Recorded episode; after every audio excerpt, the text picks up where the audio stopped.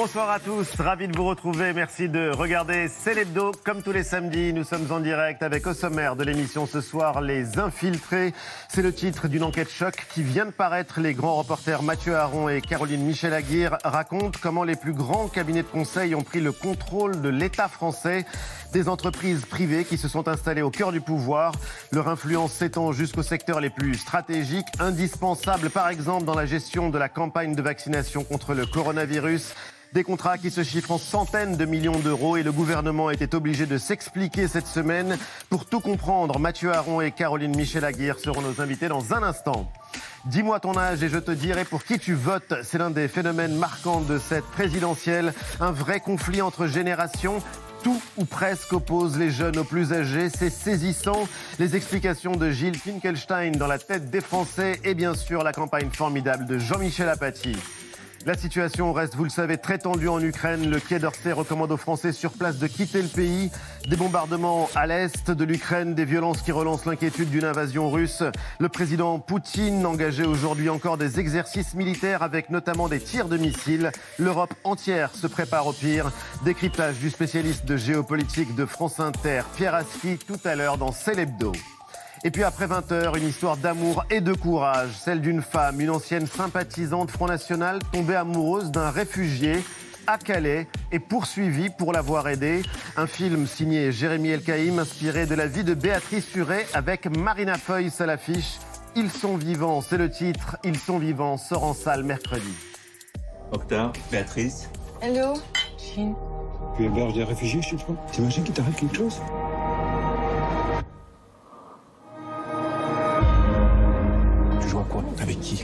Pathétique, t'es une gamine Si vous aimez pas ce que je suis ou d'où je viens, la porte, elle est là. C'est clair ou c'est pas clair? I have to go to England. This is my life. Je suis plus trop habituée à être attachée, alors euh, l'idée de te perdre euh, me trouve le ventre. Marina Foy et Béatrice Huret seront les invités de la suite de Célébdo. Célébdo, c'est en direct comme tous les samedis et c'est parti.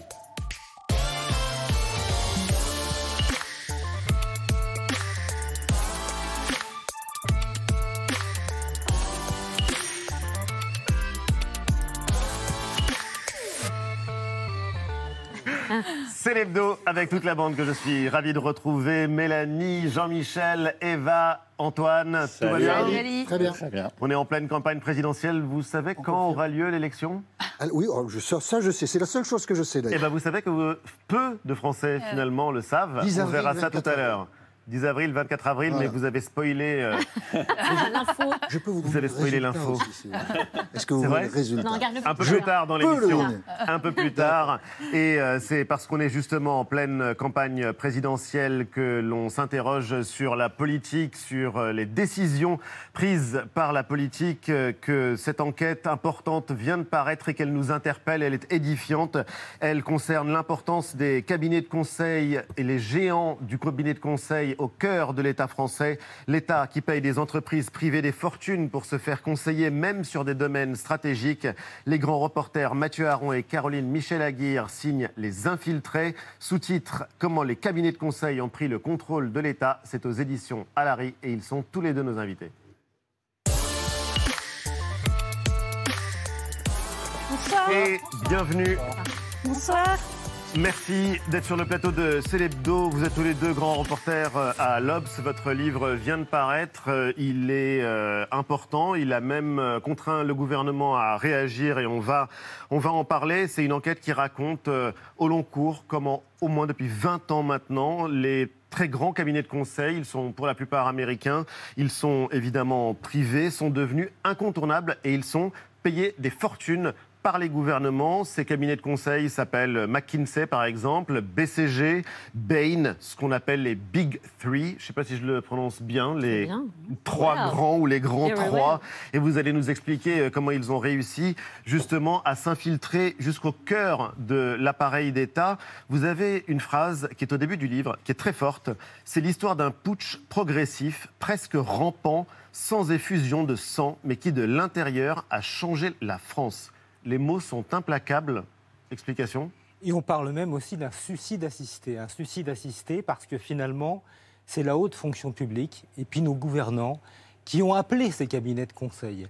Et puis ils sont arrivés euh, d'abord en petit nombre, il y a une quinzaine d'années, sous Nicolas Sarkozy. Ça a continué sous François Hollande et avec Emmanuel Macron, ils sont encore plus nombreux. À l'arrivée, nous, on révèle un chiffre dans ce livre qui euh, qui n'avait jamais été exposé au grand public. C'est plus d'un milliard et demi de contrats par an. Un Alors- milliard et demi d'euros de contrats par an. L'État paye donc ces grands groupes privés, il faut le rappeler. Et ce qui est impressionnant, ce sont les domaines où ils interviennent. On va en parler dans un instant de cette manière dont l'État est devenu, comme vous l'écrivez, consulto-dépendant et l'État qui se fait conseiller sur euh, tout ou presque. Un constat en tout cas qui est très critique et des ministres sommés de répondre. Sur le principe, moi, je fais pas partie de ceux qui considèrent que pour l'État, d'avoir recours à des conseils de cabinets privés, c'est un gros mot. Voilà. Je fais pas partie de ceux qui considèrent que l'État est omnipotent, omniscient, qu'il sait tout sur tout, et je pense que le privé peut apporter à l'État pour effectivement améliorer un certain nombre de choses. Moi, ce que j'ai recherché pendant cette crise sanitaire, c'est l'efficacité. On nous a reproché d'en manquer. Je vous rappelle le début de la campagne vaccinale. Donc de m'être entouré, de nous être entouré de tous les talents qui venaient du privé comme du public. Dans le public, des gens qui venaient de la gendarmerie ou des militaires. Ça ne choque personne si on fait venir un logisticien de l'armée pour nous épauler, mais ça choquerait si on, venait venir si on fait venir un logisticien du secteur privé pour nous épauler. Le porte-parole du gouvernement, le ministre de la Santé, qui euh, répondent, assume mais n'assume pas, puisqu'ils euh, annoncent pour l'avenir euh, la création d'un cabinet interne, et donc non pas un groupe privé payé par, par l'État. Qu'est-ce que vous avez ressenti en écoutant les réactions gênées au pouvoir? Un, un certain malaise, un profond malaise, parce que notre propos, finalement, quand Gabriel Attal, il dit « je ne fais pas partie de ceux », nous non plus, on ne fait pas partie de ceux qui condamnons. Notre propos, c'est de dire combien ça coûte. Oui. On a fait une estimation, mais le gouvernement n'est pas capable de donner un chiffre. D'ailleurs, il n'a fait que s'embrouiller dans ces chiffres toute la semaine.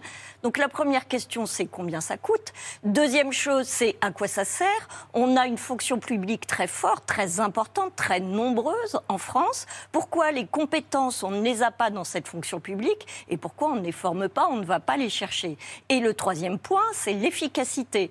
L'efficacité, aujourd'hui, de ces cabinets de conseil, elle reste évidemment non évaluée puisqu'on ne sait pas combien ça coûte. Mais quand on écoute la Cour des comptes, les rapports de la Cour des comptes, ils disent ça n'est pas efficace. Quand on écoute les usagers depuis 15 ans qu'on fait appel au cabinet de conseil, est-ce que les services publics vont mieux?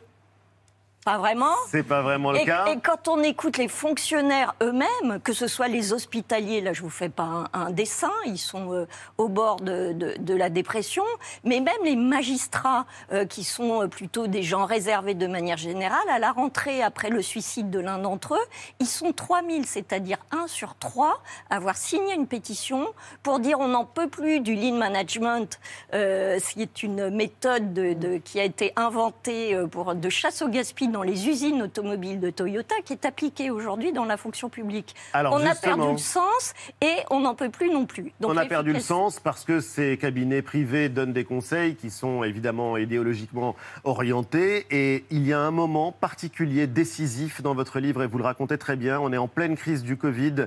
C'est euh, votre travail d'enquêteur qui remonte donc à janvier 2021. On est en pleine crise du Oui. coronavirus. Et cette info euh, stupéfiante qui tombe, le ministère de la Santé n'aurait pas la main sur la stratégie vaccinale en France. Euh, en tout cas, il n'a pas la main seul, puisque euh, on découvre qu'il partage euh, les responsabilités avec euh, un cabinet de conseil. En l'occurrence, il s'agit du cabinet de conseil américain McKinsey. D'autres agences également hein, sont appelées à la rescousse. On l'a vu pour recenser des masques, les masques disponibles. On ne connaît pas les, les chiffres. Pour lancer aussi les systèmes d'application, notamment euh, l'appli euh, Tous Anti-Covid. Donc voilà, le- ce qu'on découvre, et on le redécouvre en vous lisant, ce- le ministère de la Santé incapable de gérer seul finalement la stratégie vaccinale euh, en France, ça paraît euh, inouï quand on, on vous relit. Ce qui est, ce qui est incroyable, c'est qu'on peut réécrire la crise et comprendre la manière dont Oui. le gouvernement a géré cette crise en regardant les commandes passées au jour le jour presque, en tout cas de semaine en semaine avec ces cabinets. Ça démarre tout au début, dès le 12 mars. On ne sait pas s'il y a des masques, combien on a de masques. Qu'est-ce qu'on fait? On demande à des hauts fonctionnaires euh, du ministère de la Santé, on va voir le ministère des Armées pour faire de la logistique. Non, pas du tout. On Ouais. appelle un premier cabinet de conseil. Et puis finalement, on dit que la mission qu'on lui a donnée n'est pas suffisante. Donc la, la semaine d'après, on lui donne une deuxième mission. Et puis ce cabinet ne va pas tout à fait faire l'affaire. Donc on va faire appel à un deuxième cabinet de conseil. Comme ça, effectivement, il va y avoir pendant cette période-là Ça, on l'a effectivement examiné, on a été scruté dans tous les détails. 47 contrats avec 7 cabinets de conseil différents. Et juste sur ce sujet, et pendant cette période-là, celle de la crise. Et alors, nous, ce qui nous a vraiment intéressé, c'est qu'on s'est dit à ce moment-là, bon, finalement, à période exceptionnelle, peut-être que ces moyens exceptionnels étaient nécessaires. Puis on a commencé à enquêter, puis on a été voir les hauts fonctionnaires. Puis ils nous ont dit, mais écoutez, c'est pas du tout euh, exceptionnel. Ça se passe comme ça, partout, tout le temps, dans tous les secteurs depuis 15 ans. C'est ça qui est extraordinaire. C'est que c'est la pandémie qui l'a fait apparaître, mais en C'est un réalité, révélateur, c'est quelque chose. Mais, mais personne ne le savait véritablement, parce que le sujet n'avait jamais été mis sur la place publique. En tout cas, pas en France, parce que ces cabinets de conseil interviennent et donnent des conseils justement à l'ensemble des gouvernements du monde entier. Et il y a un nom, un logo, McKinsey, Antoine, qui euh, représente bien ces, euh, ces grands cabinets américains. On surnomme ce cabinet la firme. C'est l'un des Mhm. plus anciens cabinets de conseil au monde. Il a été fondé en 1926 à Chicago par euh, un professeur de comptabilité, James McKinsey. C'est aussi l'un des cabinets les plus chers et les plus grands. 33 000 salariés répartis dans 65 pays, dont la France. Il travaille avec des entreprises privées dans des secteurs très variés l'automobile, la chimie, les médias, les nouvelles technologies, la distribution. Entre autres, la liste est très longue. Il travaille aussi, et on l'a vu, avec des institutions publiques, le gouvernement en l'occurrence, avec le ministère de l'Éducation nationale par exemple, euh, pour une mission que l'un des directeurs français de McKinsey a eu bien du mal à expliquer il y a quelques Ouais, jours devant dire. une commission du Sénat. À question simple, vous allez l'entendre, réponse bien tortueuse, la musique a été ajoutée. Vous avez obtenu un contrat d'un montant de 496 800 euros euh, pour, je cite, euh, évaluer les évolutions du métier d'enseignant. Vous pouvez nous dire à quoi aboutit cette mission? Nous avons été sollicités dans le cadre du contrat cadre de la DITP par le ministère de, l'Éducation euh, et par la DITP. Notre rôle a été d'accompagner la DITP pour organiser un séminaire qui était prévu euh, par le ministère en lien avec son organisation internationale pour réfléchir à quelles étaient les grandes tendances d'évolution de marché. Nous travaillons maintenant, euh, Madame la rapporteure, depuis une vingtaine d'années aussi sur euh, l'analyse de l'évolution des systèmes d'éducation. Je trouve que cette réponse est un peu imprécise. En tout cas, incompréhensible. oui. Ouais, nous on n'a pas beaucoup euh, compris.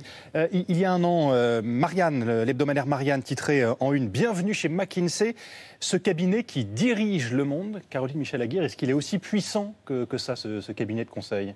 Oui, bien sûr, il est puissant euh, d'abord euh, parce qu'il conseille tout, euh, à peu près tous les gouvernements dans le monde. En effet, la France, ça fait 15 ans, mais euh, tout ce mouvement est parti dans les années 70-80 des pays anglo-saxons. C'est Margaret Thatcher qui, la première, a confié euh, la réforme de l'État, de l'État britannique, à un, dirigeant du privé. Puis, dans les années 80, Reagan, on se souvient, le, problème, ce n'est pas l'État, le problème, c'est l'État.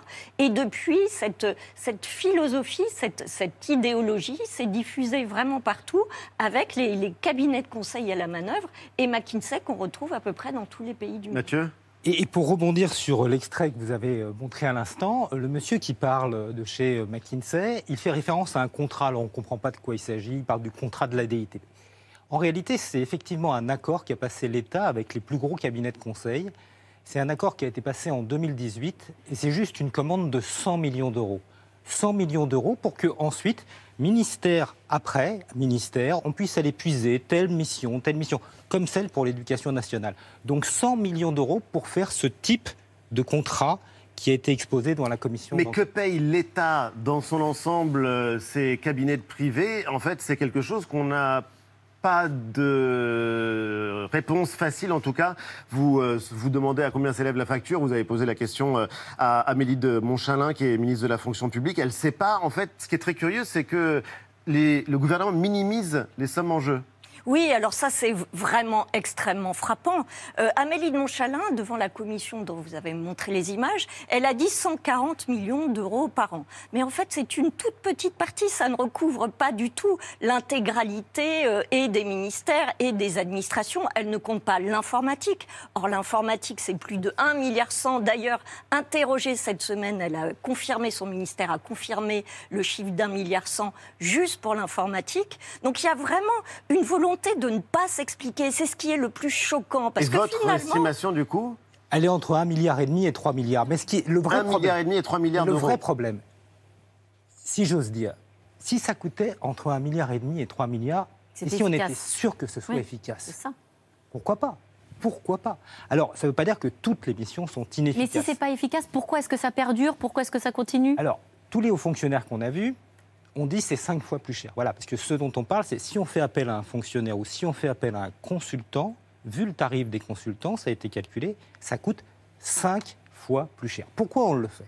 Il y a plusieurs raisons. Des fois, il y a des vraies failles, on en a véritablement besoin. Ça, c'est incontestable. Et puis parfois, il y a une décision difficile à prendre dans l'administration, on veut réorganiser tel service, on sait que ça ne va pas être simple, donc bah, on se couvre. C'est l'effet parapluie, on appelle un cabinet de conseil, le haut fonctionnaire qui doit faire ça, il appelle le cabinet de conseil, ou même le ministre.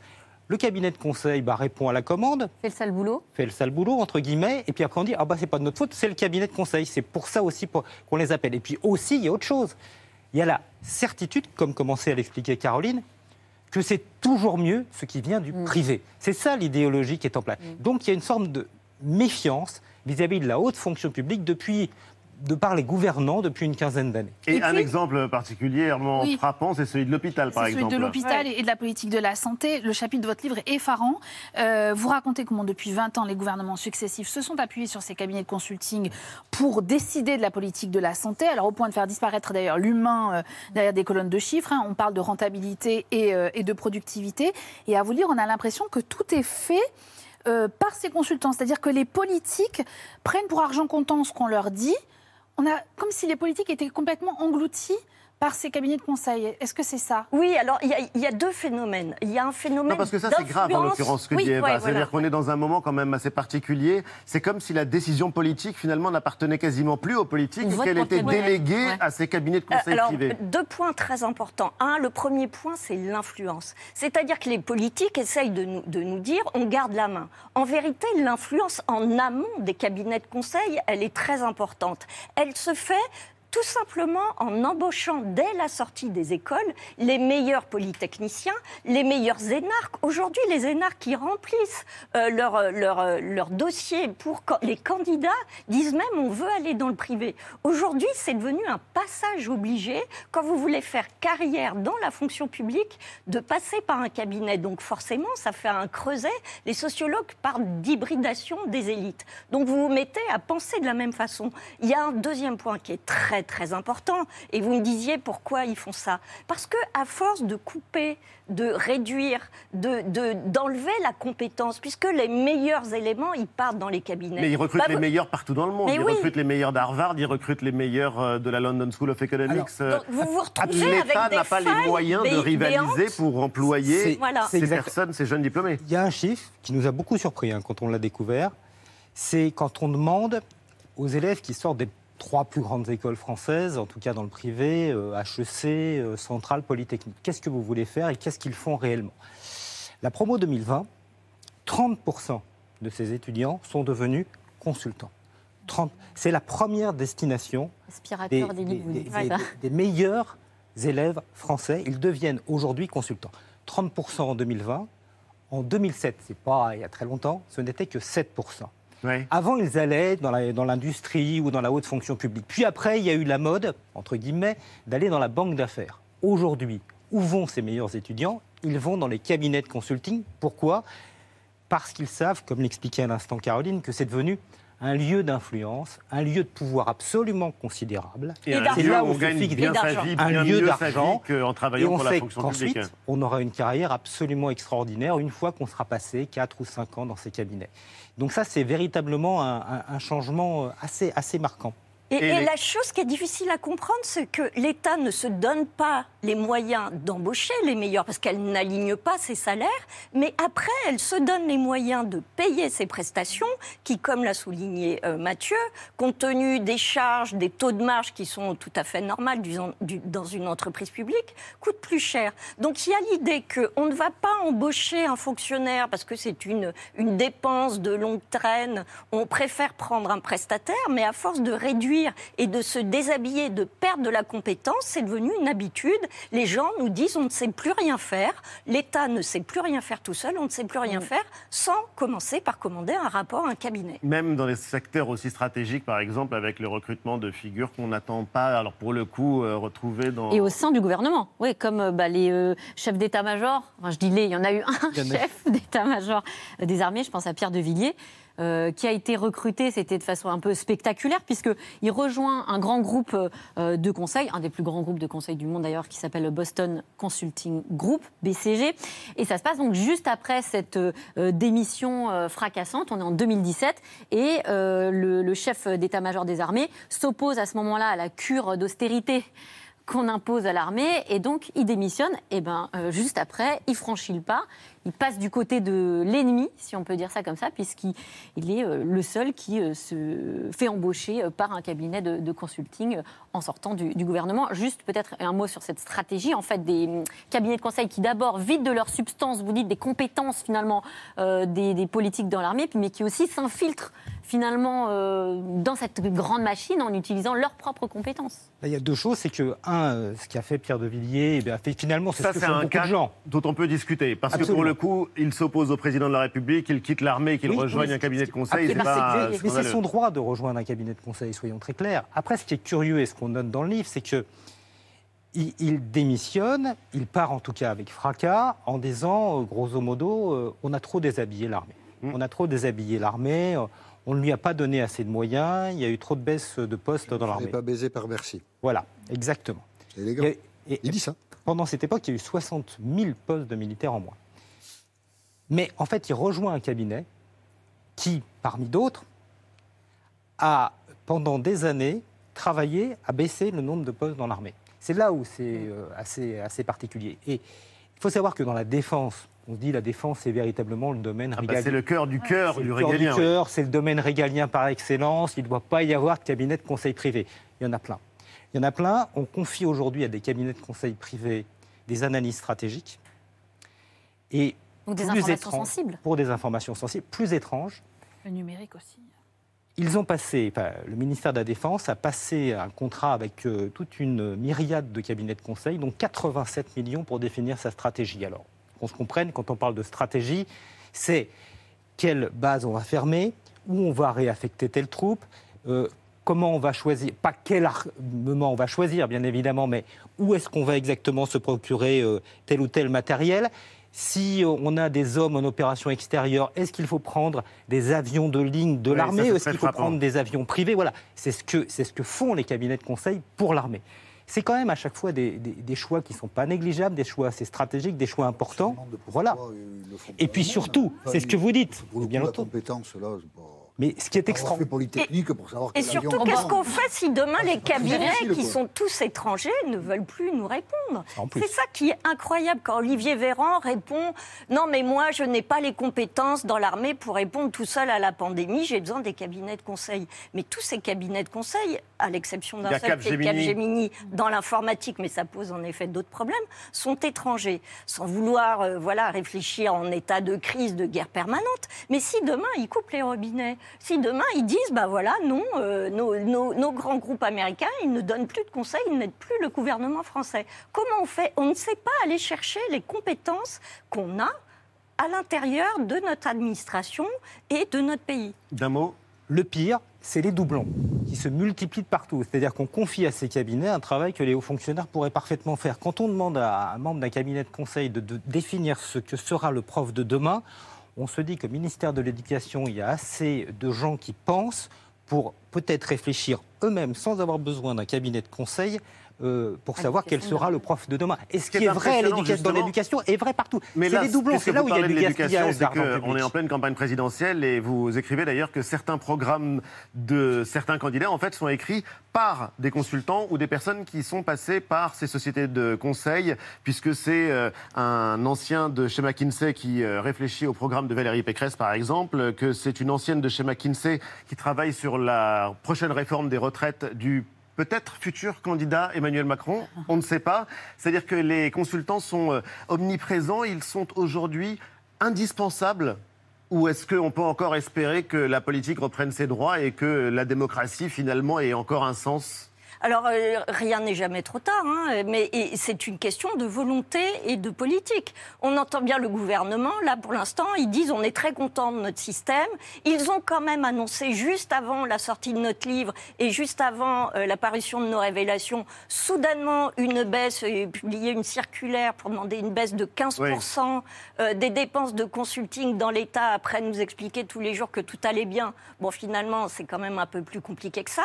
Ça n'est évidemment pas trop tard mais tout est une question de politique et de décision. À partir du moment où on s'en remet dans nos décisions, dans notre matière grise, dans la définition de nos programmes même politiques à des cabinets de conseil, on ne pense plus par soi-même. Donc c'est ça l'enjeu majeur. Et juste d'une phrase, euh, on peut quand même espérer qu'il y ait peut-être une inflexion parce qu'on s'aperçoit que dans d'autres pays du monde, il y a des révélations qui se font un peu du même genre que les nôtres en France. Oui. Il y a des scandales qui, qui, qui, qui existent aux États-Unis. Il y en a eu un très important en Allemagne, en effectivement. Angleterre.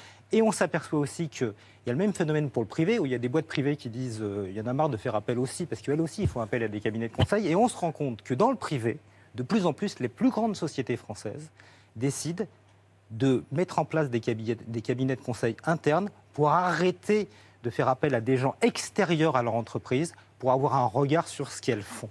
Ils ne sont pas si voilà. extérieurs puisqu'ils sont infiltrés et c'est d'ailleurs le titre de votre livre. Vous restez euh, tous les deux avec nous et c'est une réflexion euh, importante en pleine campagne présidentielle et comme le dit Jean-Michel. Une campagne Formidable.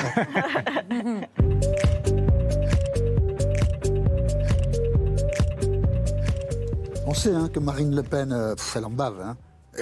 On la- on l'abandonne, euh, il y a plein de gens qui partent chez, les concurrents, tout ça. Et mercredi, elle a senti qu'il y en avait un autre qui était prêt à partir de chez elle pour aller ailleurs. On va détailler tout ça. Mercredi, elle n'était pas contente, Marine Le Pen. hein. Je voudrais demander à ceux euh, qui opèrent la stratégie de la limace de bien vouloir accélérer leur départ. Merci beaucoup.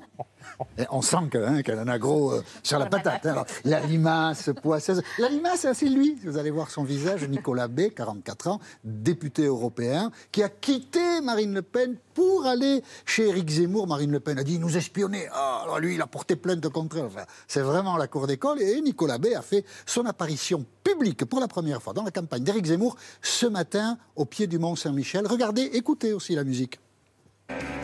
Merci d'accueillir Nicolas Bay.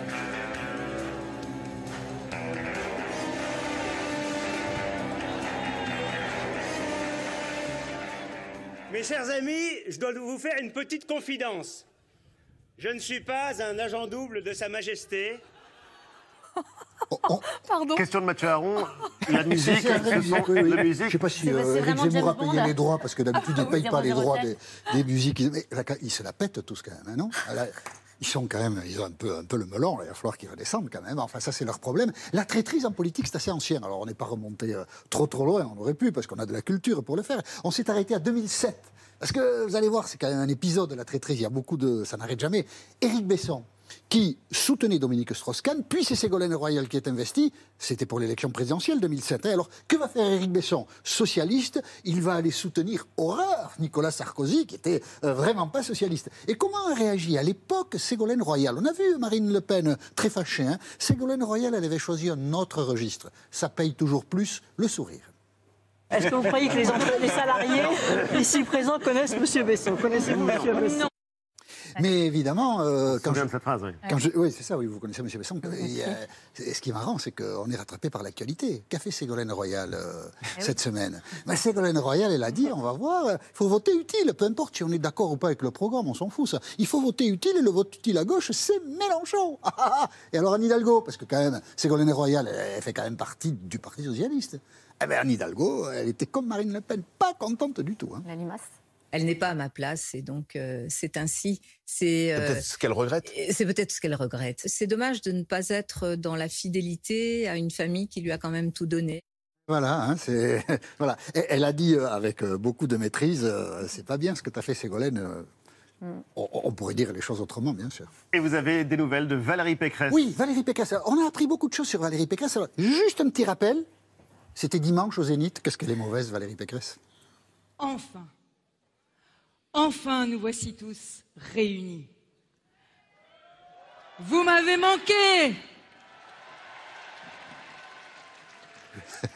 Vous m'avez manqué, oui, ça c'est sûr, on vous a manqué.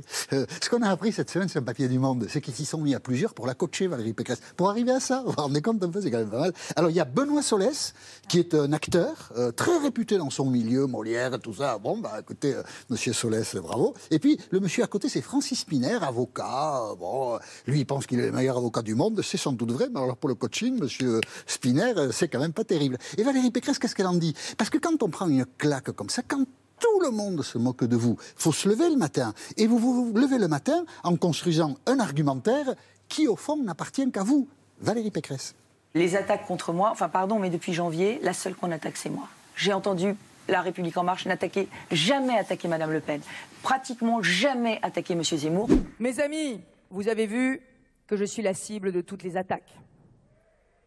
Depuis janvier, il semble que je sois la femme à abattre. Il semble que je sois terriblement attaquée.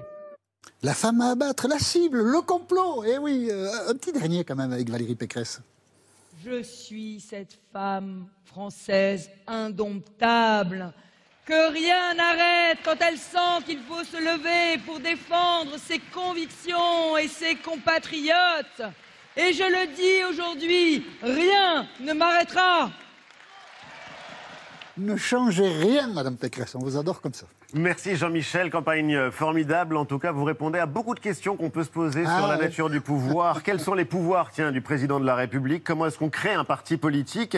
Comment récolter les 500 parrainages? Et c'est une question que se posent beaucoup de candidats en Il ce faut qu'il moment. l'écoute, hein, là, le, le podcast. hein, Les réponses dans votre sûr. podcast, Les enfants De l'apathie. Allons les enfants de l'apathie. Allons les enfants de l'apathie, c'est disponible sur toutes les bonnes plateformes. Je le signale parce que c'est euh, très pédagogique et en trois minutes très fructueux de les écouter. Dis-moi quel âge tu as, je te dirai pour qui tu votes.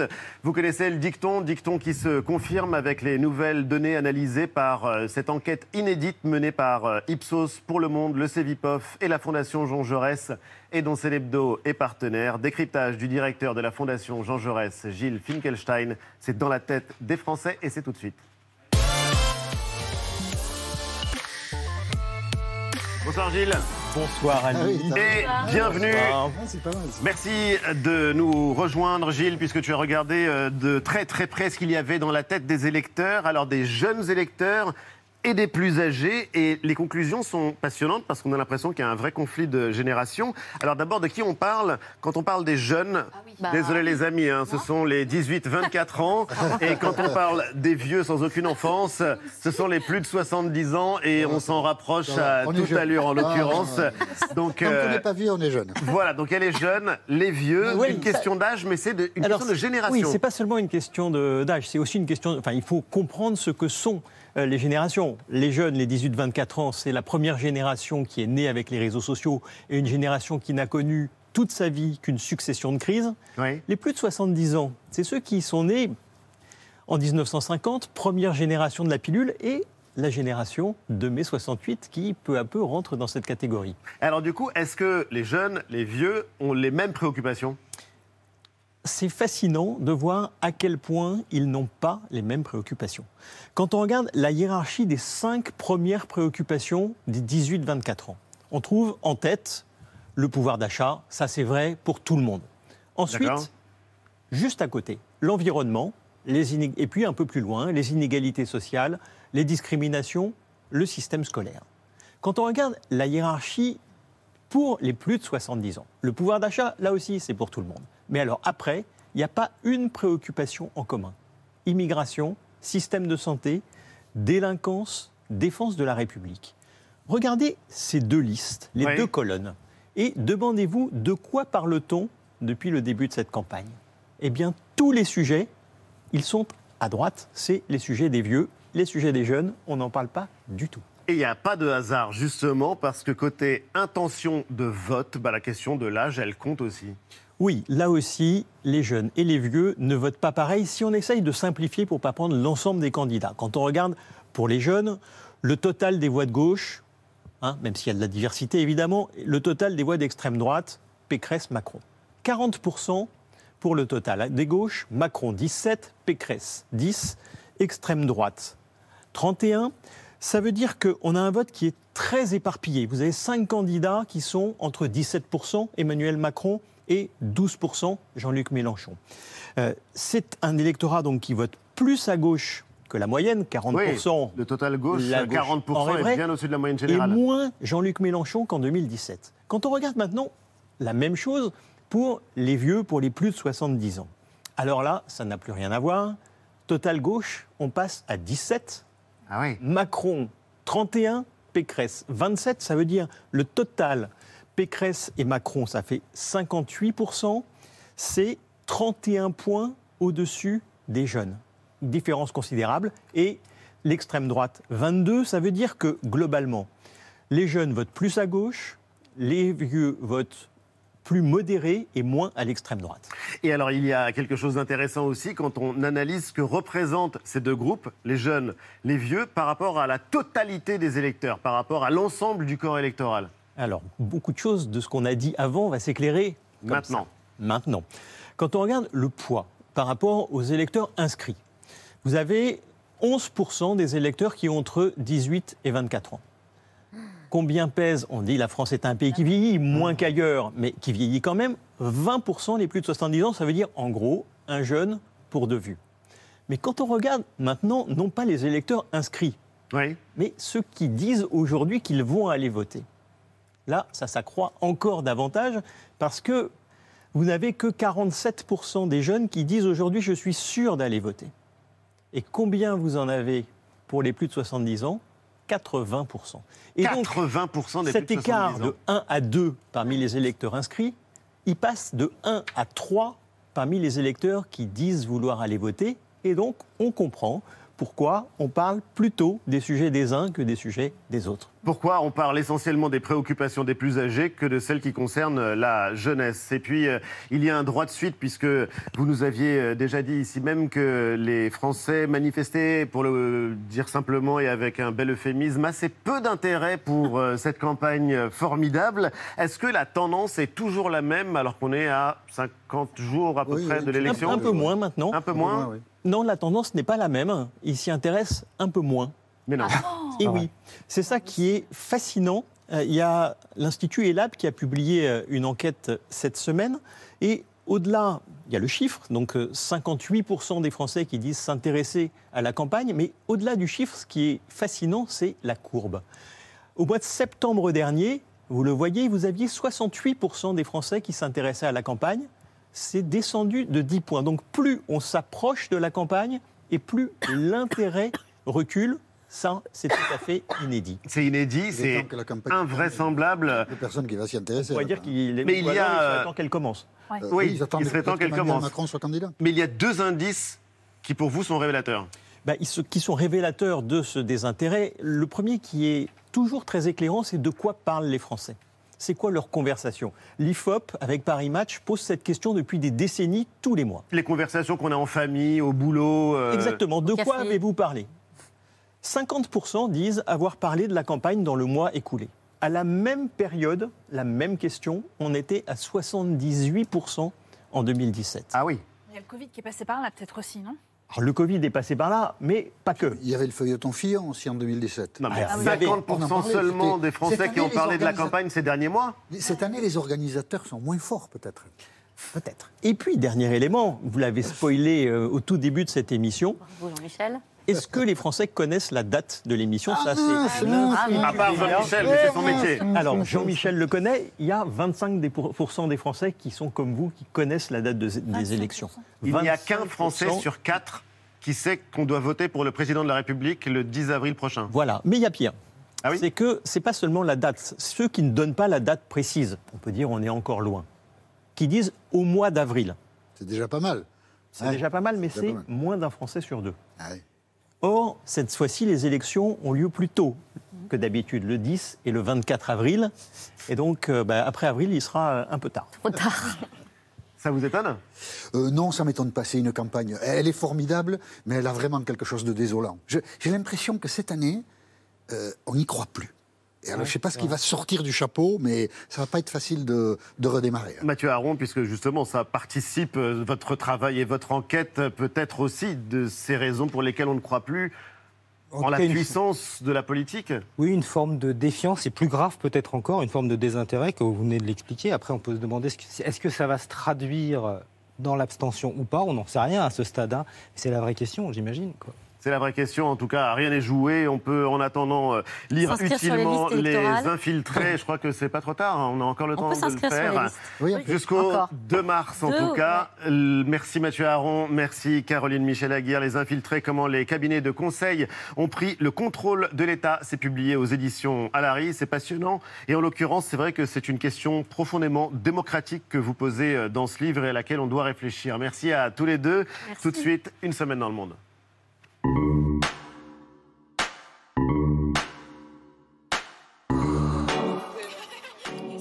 À Venise, le retour d'une tradition qui remonte au XIe siècle. Le plus vieux carnaval au monde bat son plein après deux éditions perturbées par le Covid. Un symbole de renaissance, les masques chirurgicaux ont laissé place aux masques vénitiens. Des déguisements, des costumes partout dans la ville. Déjà plus de 80 000 touristes, des balles, des défilés et des fêtes comme pour espérer tourner la page de la pandémie.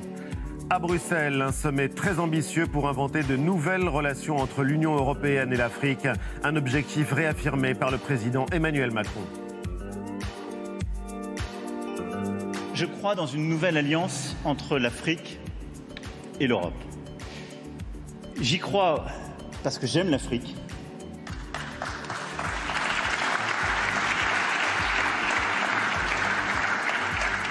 J'aime sa jeunesse, sa force, sa créativité, son esprit d'entreprise et je pense que l'Afrique a une contribution inédite à apporter au reste du monde dans les années qui viennent et qu'elle apportera des solutions qui nous inspireront.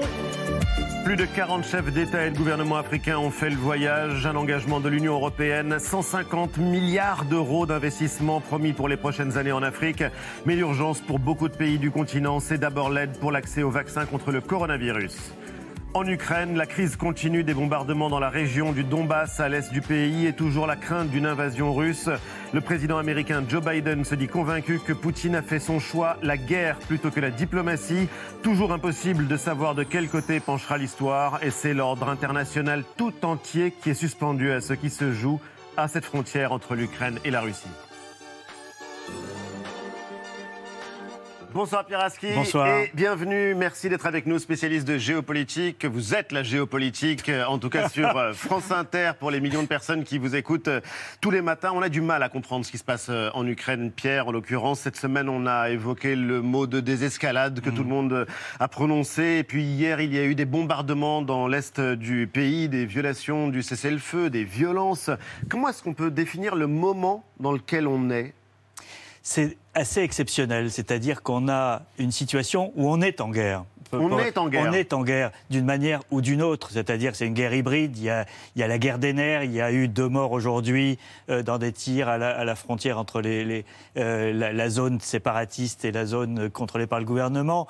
Euh, il y a une déstabilisation économique de l'Ukraine. Un siège de cette ampleur a un impact économique. Donc il y a une guerre qui est déjà en cours et personne ne sait ce que euh, Poutine va véritablement faire. Est-ce qu'il va, euh, à un moment, dire ça suffit? Est-ce qu'il va envahir la zone euh, séparatiste uniquement? Est-ce qu'il va aller jusqu'à Kiev? Personne n'est capable de le dire. Oui, mais ce qui est fascinant, c'est que donc euh, vous dites que la guerre a commencé d'une certaine manière, en tout cas qu'il y a conflit puisqu'il y a cessez-le-feu, il y a des morts, il y a des euh, manœuvres aujourd'hui encore menées par l'armée russe et le président Poutine qui vérifiait que l'arsenal stratégique nucléaire, Nucléaire. était bien fonctionnel. Mais le président ukrainien, lui, il n'est pas dans son pays. Il est à Munich. Il y a une conférence internationale Oui. sur la sécurité. Et alors que tout le monde parle d'une guerre imminente, lui, il tient des propos extrêmement rassurants. Comment est-ce qu'on peut le comprendre? D'abord, il veut sauver son pays, c'est-à-dire qu'il ne veut pas qu'il y ait un effondrement euh, psychologique du pays. Vous avez 190 000 soldats russes qui sont euh, autour de, l'Ukraine par trois côtés. Euh, vous avez eu, des, des ambassades qui ferment. Les diplomates américains ont fermé leur ambassade, détruit leur équipement sensible et sont partis à Lviv, qui est une ville à l'ouest euh, de l'Ukraine. Donc le président, il veut d'abord garder un pays fonctionnel, un pays qui garde une certaine cohérence. Et la deuxième chose, c'est qu'il est venu à Munich pour appeler à l'aide et, et engueuler, et engueuler- appeler à l'aide et engueuler un peu les Occidentaux en disant vous parlez de sanctions, mais les sanctions, il faut les faire maintenant. Il ne faut pas attendre qu'ils attaquent pour mettre des sanctions. Donc il a un discours qui est quand même un peu euh, agacé par, euh, par euh, euh, le euh, l'attentisme, la, la- la- la- la- la- la complexité du positionnement occidental. C'est-à-dire que euh, personne ne veut aller en guerre. Et c'est la force de Poutine. C'est qu'il sait très bien qu'en face de lui, les Américains ou les Européens ne se battront pas. Euh, euh, il, fa- il fallait entendre la semaine dernière Joe Biden interrogé sur NBC. Le journaliste lui demande s'il y a la guerre, est-ce que vous enverrez des troupes pour euh, retirer les Américains, les, les civils américains qui sont en Ukraine? Il dit vous n'y pensez pas S'il y a un soldat américain en face d'un Russe, c'est la troisième guerre mondiale. Donc on, donne- on dit à Poutine il n'y aura pas de conflit armé avec nous. Mais alors pourquoi est-ce que Euh, les Américains n'arrêtent pas de dire jour après jour qu'ils ont des informations de leurs services euh, secrets qui indiquent que les Russes passeront à l'offensive Oui, de parce manière qu'ils imminente? pensent que euh, de, de dévoiler les plans de Poutine, c'est la- l'explication qu'il donne, suffira à le décourager à, à passer à l'acte. Euh, la peur de, de- de ces sanctions jamais vues dans l'histoire, c'est ce qu'on nous dit. Euh, euh, il y aura euh, un arsenal de sanctions sans précédent. Et euh, le fait de dire à Poutine, on sait ce que tu prépares, tu vas attaquer demain, après-demain, la semaine prochaine. Euh, c'est- c'est- les Ukrainiens euh, trouvent ça euh, un peu léger. Voilà. Un peu léger, on l'imagine. Et d'ailleurs, vous disiez, Pierre, à l'antenne d'Inter, que ces belles propriétés d'oligarques russes sur la côte d'Azur, ces proches de Et à Londres. Poutine qui ont des maisons à Londres et à Monaco, euh, bah, que feront-ils en cas de guerre si on leur saisit leurs biens? C'est une question qui doit les, les inquiéter, je le dis en plaisantant, mais c'est vrai qu'il y a aussi une autre guerre, une guerre des images qui est en cours. Oui, guerre des images, guerre de la communication, euh, de désinformation, et on l'abordait là un peu en parlant des États-Unis. C'est-à-dire qu'on a entendu toute la semaine euh, tout et son contraire. C'est-à-dire les Américains qui disent euh, euh, les Russes vont euh, envahir. Euh, Kiev dans les heures qui viennent, en gros. Et puis on a en face Moscou qui répond ah mais pas du tout. On d'ailleurs regardez, on vous envoie des vidéos, des images. Les chars, les trains russes rentrent euh, chez nous, euh, rentrent à leur garnison et euh, ont quitté euh, la frontière euh, ukrainienne. Donc il n'est absolument pas pour nous question d'envahir l'Ukraine si euh, vous ne nous provoquez pas. Et la question que, que ça pose, c'est est-ce que dans cette guerre d'intox et de, euh, d'infos, finalement, euh, puisqu'on a du mal à juger si c'est transparent ou pas, euh, est-ce que la Russie ne cherche pas aussi peut-être des prétextes pour instrumentaliser finalement cette guerre-là? Alors, la guerre des images fait partie de la guerre. C'est, c'est, euh, euh, les, les réseaux sociaux sont aujourd'hui un, un champ de bataille comme, euh, comme, Comme le les autres. hein, mais après, on, a, on a une mise en scène de- globale par la Russie aujourd'hui de, de tous les éléments qui permettent de, de passer à l'acte. C'est-à-dire, euh, on a eu euh, des, euh, euh, une voiture piégée de- du leader d'une des républiques euh, euh, séparatistes, on a eu un gazoduc qui a sauté, on a eu l'annonce... soi-disant génocide. On a l'histoire du génocide. euh, on a un obus qui est tombé à un kilomètre à l'intérieur du territoire russe. Donc, si demain euh, la Russie veut, veut intervenir, elle a aligné en quelques jours toutes les causes euh, qui permettent de dire. Euh, nous sommes attaqués, nous, sommes répondons. voilà. Et il y a quelque chose d'assez risible dans le fait de dire c'est l'Ukraine qui est en train de préparer une attaque quand vous avez 190 000 hommes autour de l'Ukraine. C'est-à-dire euh, c'est peut-être le dernier moment où l'Ukraine peut, peut, euh, envisager de récupérer son, son territoire. Jean-Michel On a du mal à percevoir les conséquences d'une attaque que mènerait éventuellement euh, Poutine en Ukraine, c'est-à-dire il pourrait y avoir euh, une explosion du prix des matières premières, poser des problèmes pour les sociétés occidentales, donc françaises, en pleine campagne électorale, voire euh, le prix de l'essence flamber, euh, des problèmes euh, qu'on a du mal à anticiper, Des milliers mais de morts en Ukraine aussi. qui peuvent perturber. Oui, mais bien sûr. Mais ce que je veux dire, c'est que ça peut perturber la campagne électorale française. Ça perturbe évidemment. Les exils, oui, vous avez raison, ça, ça peut poser d'autres problèmes à l'Europe tout entière s'il y a des migrations importantes. Ça perturbe évidemment le président de la République, qui aura du mal à se consacrer à sa campagne s'il y a une crise internationale de cette ampleur. Et en fait, je voudrais aussi dire ceci, parce qu'on n'y est pas assez attentif. Combien de candidats ici défendent la France et ses valeurs et sont d'une complaisance inouïe avec Vladimir Poutine, qui n'est rien d'autre qu'un dictateur, qui ne rend de compte à personne et qui poursuit des objectifs connus de lui seul, comme pensez à tout dictateur. Bah, Marine Le Pen, Éric Zemmour, Jean-Luc Mélenchon, pour penser à eux par exemple. Comment l'expliquer? Euh, D'abord, un mot. Pierre disait l'impact économique de ce qui se passe, non pas maintenant, mais depuis dix ans, il faut quand même penser que l'Ukraine a perdu la moitié de son PIB en l'espace de dix ans. Donc c'est absolument euh, majeur. Et ça serait évidemment bien pire encore si euh, la Russie intervenait euh, davantage en, en Ukraine. Deuxième chose, on dit toujours Poutine, au moins il est prévisible. Eh bien, ce qui est fascinant, et Pierre le disait, personne ne sait, Le personne aujourd'hui n'est capable de dire ce qu'il va faire. Et Emmanuel Macron, pour le coup, puisqu'il a été très actif euh, depuis le début de cette crise et qu'il doit s'entretenir demain avec euh, le président russe, est-ce que là aussi il joue quelque chose de sa crédibilité? Est-ce qu'on peut le tenir pour responsable d'une forme d'échec des négociations? C'est compliqué pour, pour lui parce que personne ne peut lui reprocher d'essayer de, de, de- de- de faire la désescalade et de désamorcer cette, euh, cette crise. Donc, de ce point de vue-là, il, il joue sur du velours d'une certaine manière. Après, on peut lui reprocher un- un- un- un- un- disons, de mettre en scène un peu trop euh, ses tentatives avec euh, Poutine, ces, ces six heures, la table, etc. Alors, il y a, y y une part de- de- du jeu de Poutine aussi euh, là-dedans, mais euh, regardez ce qui s'est passé au, au Liban quand il est allé, il a promis, il- Après etc. et, puis, de et puis derrière, rien. Il ne s'est rien passé et, et la crise libanaise n'a cessé de. Donc, il y a un moment où, il y a une petite frontière entre le fait euh, d'être dans l'action positive pour essayer d'empêcher une crise et le fait peut-être d'en, faire un peu trop et de mettre en scène son, action. Donc euh, euh, pour l'instant, je pense qu'il est, gagnant dans la mesure où il est, dans l'action. Quand il dit je ne peux pas être candidat parce qu'il y a une crise majeure, personne ne peut lui, dire mais non, il n'y a pas de crise majeure. On, voit très bien qu'on est à un moment charnière en plus de, de l'histoire de l'Europe et du monde. hein. Oui, c'est l'histoire de l'Europe et du monde qui se joue. Si on s'en tient au président de la République, il y a l'action diplomatique et puis il y a le retrait des troupes françaises euh, au Mali Au qui Mali, surviennent simultanément. deux Donc c'est crises, une situation très compliquée. euh, qui sont euh, euh, existentielles. En partie pour la France, parce que dans- sur les deux fronts, euh, la- France a des intérêts majeurs. La déstabilisation de l'Europe, et, et- euh, Jean-Michel le disait tout à l'heure, euh, euh, aura des conséquences absolument colossales. Et on entre, il faut bien le savoir, dans une période de guerre froide euh, qui risque d'être durable, parce que Qu'est-ce qui va se passer si, si demain euh, la- l'armée russe rentre effectivement en territoire ukrainien? Vous aurez cet arsenal de sanctions qui ne sera pas levé du jour au lendemain. Celles de Crimée en 2014 sont toujours en place.